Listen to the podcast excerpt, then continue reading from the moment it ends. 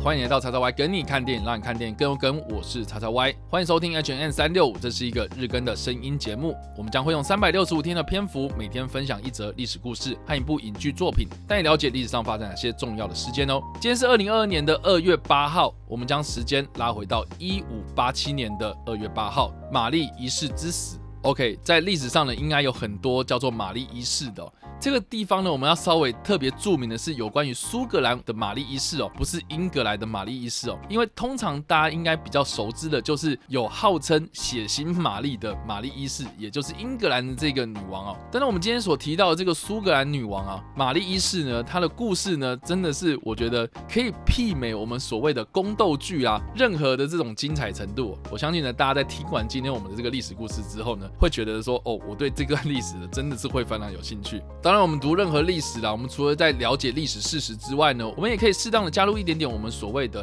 历史观点，让我们来针对这些历史事件呢，可以做更多的讨论，并且呢，套用到今天的一些时事，或许呢，都有很多即视感哦。其实现在的英国呢，它的英文叫做 United Kingdom 嘛，也就是联合王国的意思。也就是说呢，除了英格兰之外呢，还有苏格兰。威尔斯还有北爱尔兰这几个所谓的王国所联合起来的一个王国，那这个联合王国呢，其实是也是比较到近代才会有的一个概念。当时的欧洲呢，还是弥漫着一个阶级制度非常明显，平民和贵族是有分别的这样子的一个社会体制哦。所以呢，我们非常的难以想象，就是说这明明是苏格兰呢跟英格兰这样子，现在不是是一起的一个大的国家嘛？那为什么我们要特别拿出来讲这个苏格兰跟英格兰之间有别？在十六世纪的时候呢，其实英格兰跟苏格兰是两个不同的国家。但是因为在贵族阶级的这些王室成员底下，他们因为血缘的关系呢，有可能会继承到某某王国的这个王位哦。所以不仅仅是英格兰还是苏格兰，甚至是到全欧洲各种不同的王国，他们有可能因为血缘的关系而互相有来往，甚至不惜透过通婚啦，或是一些政治的联姻呐，达到他们的政治目的。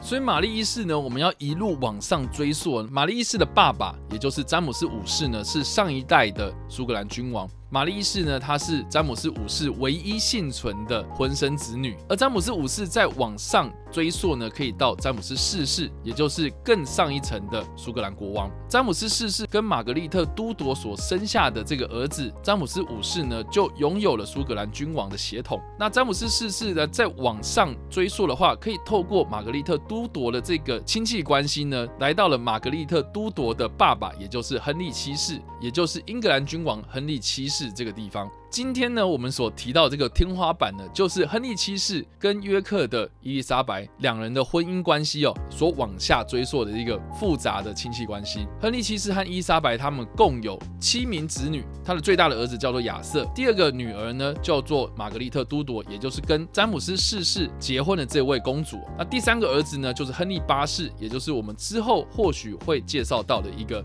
非常著名的英格兰君王。这个亨利八世的故事呢，除了是他的种种在政治上的作为之外，最多人讨论的就是他多段的婚姻，因为跟他结婚的所有妻子呢，不是被处以死刑，就是病死，下场都不是很好。那我们今天的故事主角呢，除了是玛丽一世之外呢，也来到了亨利八世的后代，也就是亨利八世他和他的第二任妻子安柏林所生下的伊丽莎白一世这个人物。而伊丽莎白一世呢，就是我们非常著名的伊丽莎白女王。在历史上有处女女王或是童贞女王之称的这个英格兰君主伊丽莎白一世的上一任英格兰君主是谁呢？呃，就是亨利八世和他的第一任妻子阿拉贡凯撒琳所生下的玛丽一世，也就是我们在开头所介绍到的那一位英格兰的玛丽一世，不是苏格兰的玛丽一世哦，也就是有血腥玛丽之称的这一位英格兰君王。所以我再帮大家稍微统整一遍哦。亨利七世和伊莎白他们所生下的七名子女，第二位公主呢和詹姆斯四世结婚，生下了詹姆斯五世。詹姆斯五世呢又生下了玛丽一世，这个就是所谓的在苏格兰君王这边所留下的血脉哦。也因为他们姓的关系呢，叫做 Stuart，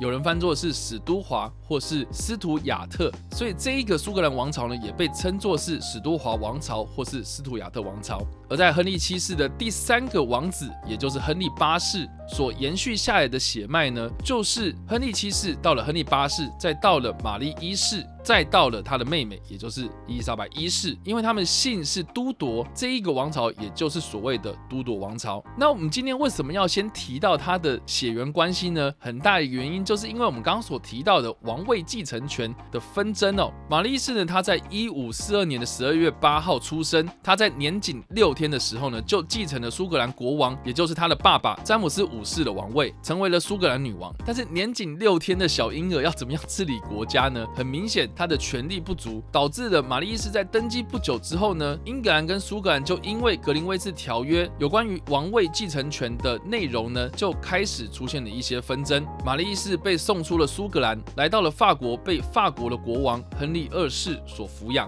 玛丽一世在法国的宫廷度过了他的童年时光，甚至呢，他的身边有两位大臣，还有两位拥有一半血缘关系的兄弟所组成的一个小朝廷，在法国的王宫里受最良好、最优秀的法国教育，甚至他学会了法语、拉丁文、希腊语、西班牙语、意大利语，再加上他的母语苏格兰语。她的语言能力真的是非常非常的高超，同时呢，她也学会了骑马、射箭等等的这些武术，可以说是文武双全的一位女性。她在十六岁那一年呢，在法国的圣母院嫁给了她的表弟，也就是法国的王太子弗朗索瓦二世。而就在他们结婚的隔一年，亨利二世驾崩，她的丈夫弗朗索瓦二世顺利的继位，而让玛丽一世成为了法国王后。而根据继承法的规定，如果玛丽她顺利生下了子嗣，那就等于是玛丽一世或是弗朗索瓦二世的后代呢，就拥有了法国、苏格兰甚至是英格兰的王位继承权。而另外呢，我们刚刚也有提到啊，如果要这样往上追溯的话，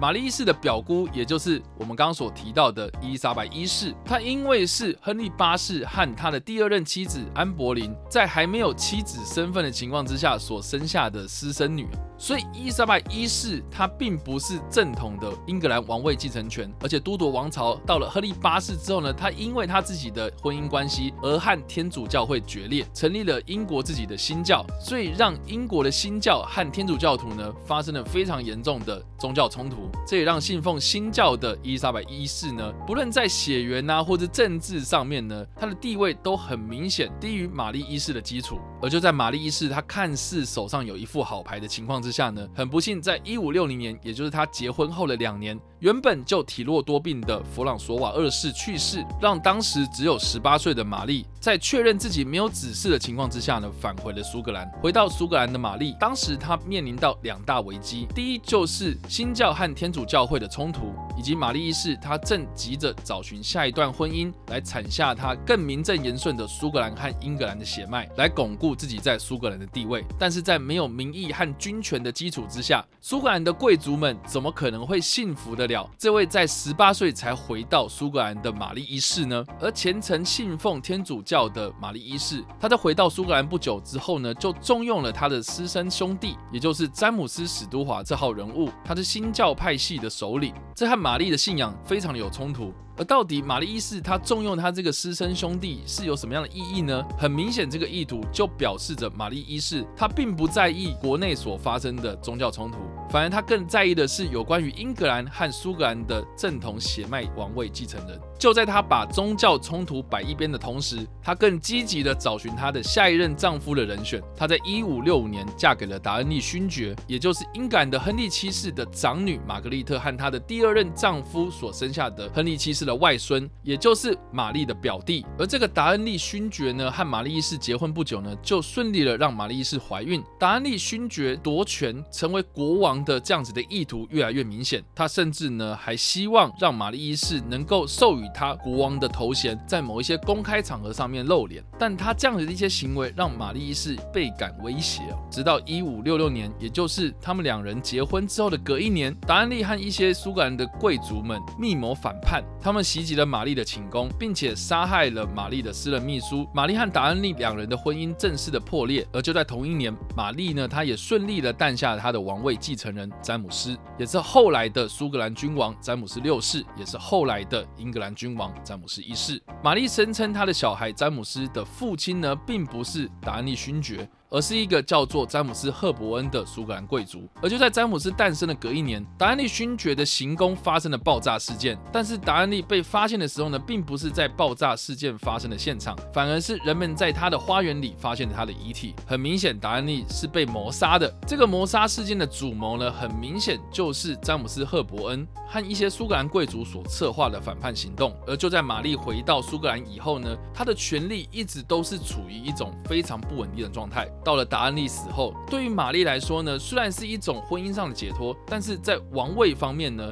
这个不稳定的状态更是雪上加霜。而就在达安利死后的同一年，玛丽在探视她的儿子的路上呢，疑似被詹姆斯·赫伯恩绑架，而且被侵犯。为了保障玛丽女王的名声，两个人呢只好被迫结婚。这个时候呢，真的就是让苏格兰贵族或者平民们炸锅。全苏格兰人都已经看这个奸夫淫妇非常不爽了，更何况詹姆斯·赫伯恩还是可能杀害原本玛丽的丈夫，也就是杀害达安利勋爵的凶手。不管达安利的死到底是谁造成的，也有可能是玛丽和詹姆斯·伯恩所上演的一场夺权的戏码。而那个所谓的强暴事件是真的强暴吗？还是两人你情我愿呢？不管怎么样，苏格兰贵族们都开始反对。玛丽和詹姆斯·赫伯恩这两个人的权力地位，就在没有军队的基础之下。一五六七年的七月二十四号，玛丽被迫退位，将她的王位传给了只有一岁大的詹姆斯，随即遭到了软禁。就在软禁的过程之中，玛丽试图组织一支新的军队来夺回她的苏格兰王位，但是她的军队随即被击败之后呢，她仓皇逃到了英格兰，寻求他的表姑，也就是伊丽莎白一世的帮助。而就在玛丽抵达英格兰之后，伊丽莎白女王就以谋杀案的罪嫌将她软禁，而这一关呢，就是二十年。在这二十年期间，玛丽一直受到了英格兰的监视。在这个监视底下呢，伊丽莎白女王一直提供的非常优渥的生活条件，给玛丽一世过得非常舒适的生活。但就在一五八六年，玛丽她卷入了一场刺杀伊丽莎白的阴谋当中，有非常多的证据显示。玛丽她批准了这场阴谋事件，就在英国境内支持新教的伊丽莎白的声浪之下呢，虔诚信奉天主教的玛丽当然就处于一种非常劣势的状态。但是当年呢，这些政府官员就依照了玛丽和这些密谋者们有过的书信来指控玛丽有刺杀伊丽莎白，甚至在英格兰夺权复兴的密谋嫌疑。伊丽莎白女王最终签署了有关于玛丽的处决令，并且在一五八七年的二月八号执行。在处刑的当天。玛丽四十五岁，她身穿鲜红的衣服，表明自己是天主教的殉道者，并且伸长了她的脖子，让刽子手砍下她的头。有一些史料的记载显示，哦。在这个行刑的过程之中，刽子手在用斧头砍下第一斧的时候呢，并没有直接命中他的脖子哦，反而是击中了玛丽的后脑勺。在奄奄一息的情况之下呢，砍了三斧才顺利的把玛丽的头给砍下来。而当时的刽子手在展示玛丽的头颅的时候呢，这个时候众人才发现，原来玛丽戴的是假发，在这个假发底下已经是白发苍苍的状态了。而根据一些现在的历史学家表示，当时他们所发现的这些。密谋证据很有可能是由玛丽的政敌所伪造，而就在伊丽莎白处决玛丽之后，她的英格兰王位权力获得了巩固。而在苏格兰的詹姆士，也就是玛丽的儿子，也为了要讨好英格兰，只公开表示遗憾，而不敢谴责伊丽莎白的作为。而直到伊丽莎白在一六零三年过世，当时已经是苏格兰国王的詹姆斯六世。则顺理成章继承了伊丽莎白一世的王位，也就是英格兰的王位，视为英格兰的詹姆斯一世。英格兰和苏格兰同归于一个君王，在同一个斯图亚特王朝的统治之下，开始了不列颠统一的第一步。谁也没想到，原本对英格兰虎视眈眈的苏格兰玛丽女王。还有在伊丽莎白一世的统治之下越来越强盛的英格兰，最后是被玛丽女王的儿子，也就是詹姆士所统一。有关于这段复杂的历史呢，大家不妨可以参考在二零一八年所推出的一部历史剧情片《双后传》。这部片呢是由马格罗比饰演伊丽莎白一世。设下罗南饰演玛丽一世，而这部片的片名呢，虽然叫做《双后传》，但是我觉得中文片名呢，并没有把英文片名给取得非常的到位哦，因为它的英文片名呢，Mary Queen of Scots，也就是苏格兰玛丽女王的意思，所以这部片的故事主轴呢，其实是聚焦在玛丽女王身上。而并不是两个女人之间的战争哦。这部片从玛丽她在一五六一年返回苏格兰之后，开启了这一连串我们刚刚所提到的历史故事。电影虽然部分改编了真实历史的情节，但是这两位女主角的演技和服装设计上都获得了相当高的肯定。这部片呢，同时获得了奥斯卡当年最佳服装设计和妆法设计这两项提名，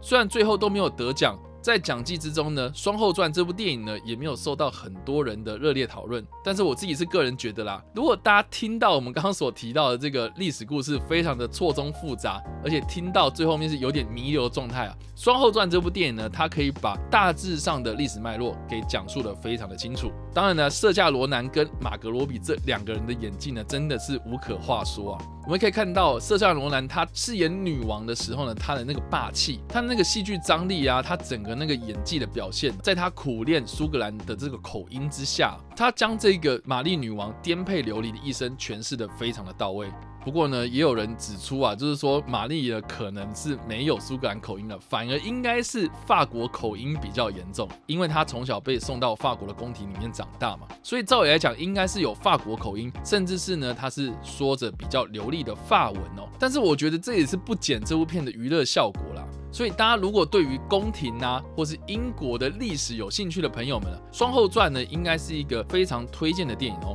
另外呢，我们看这整段的历史故事啊。我相信大家应该都对于这个所谓的贵族们的血统啊，有很大的这种困惑，就是因为呢，为什么我们要那么在意？就是说，哎，那个王位继承权到底是怎么样怎么样啊？大家要想一下，那个时候是十六世纪哦，封建制度的观念呢，王位继承啊，或是宗教啊，其实这种政跟教之间的互相关心呢，是非常非常的密切。所以呢，血统就是一切，你出生之后的阶级就代表你这一生注定要去做什么事情呢？所以，我们从这样子一个故事之中呢，我们可以看到当时的社会背景，当时的这个时代背景底下呢，我们会产生出来什么样的一个故事哦？再对比到现在这样子的一个阶级被反转，我们是不是应该要去好好的思考一下，什么样的社会制度应该是比较适合我们人类的生活？又或者是这些种种衍生出来的政治问题，是不是现在依然存留在我们的社会体制之中呢？这个都是我们应该要去思考的地方了。好啦，以上呢就是我们今天所介绍的历史事件——玛丽一世被处决，以及我们所推荐的电影《双后传》。不知道大家听完之后有没有什么样的想法，或是你有没有看过这部电影呢？都欢迎在留言区方留言，或在首播的时候来跟我们做互动哦。当然了，如果喜欢这部影片或声音的话，也别忘了按赞、追踪我们脸书粉丝团，也订阅我们 YouTube 频道、IG 以及各大声音平台，也别忘在 Apple Podcast 和 Spotify 上留下五星好评，并且利用各大的社群平台推荐和分享我们节目，让更多人加入我们的讨论哦。以上呢就是我们今天的 H N 三六五，希望你们会喜欢。我们下次再见，拜。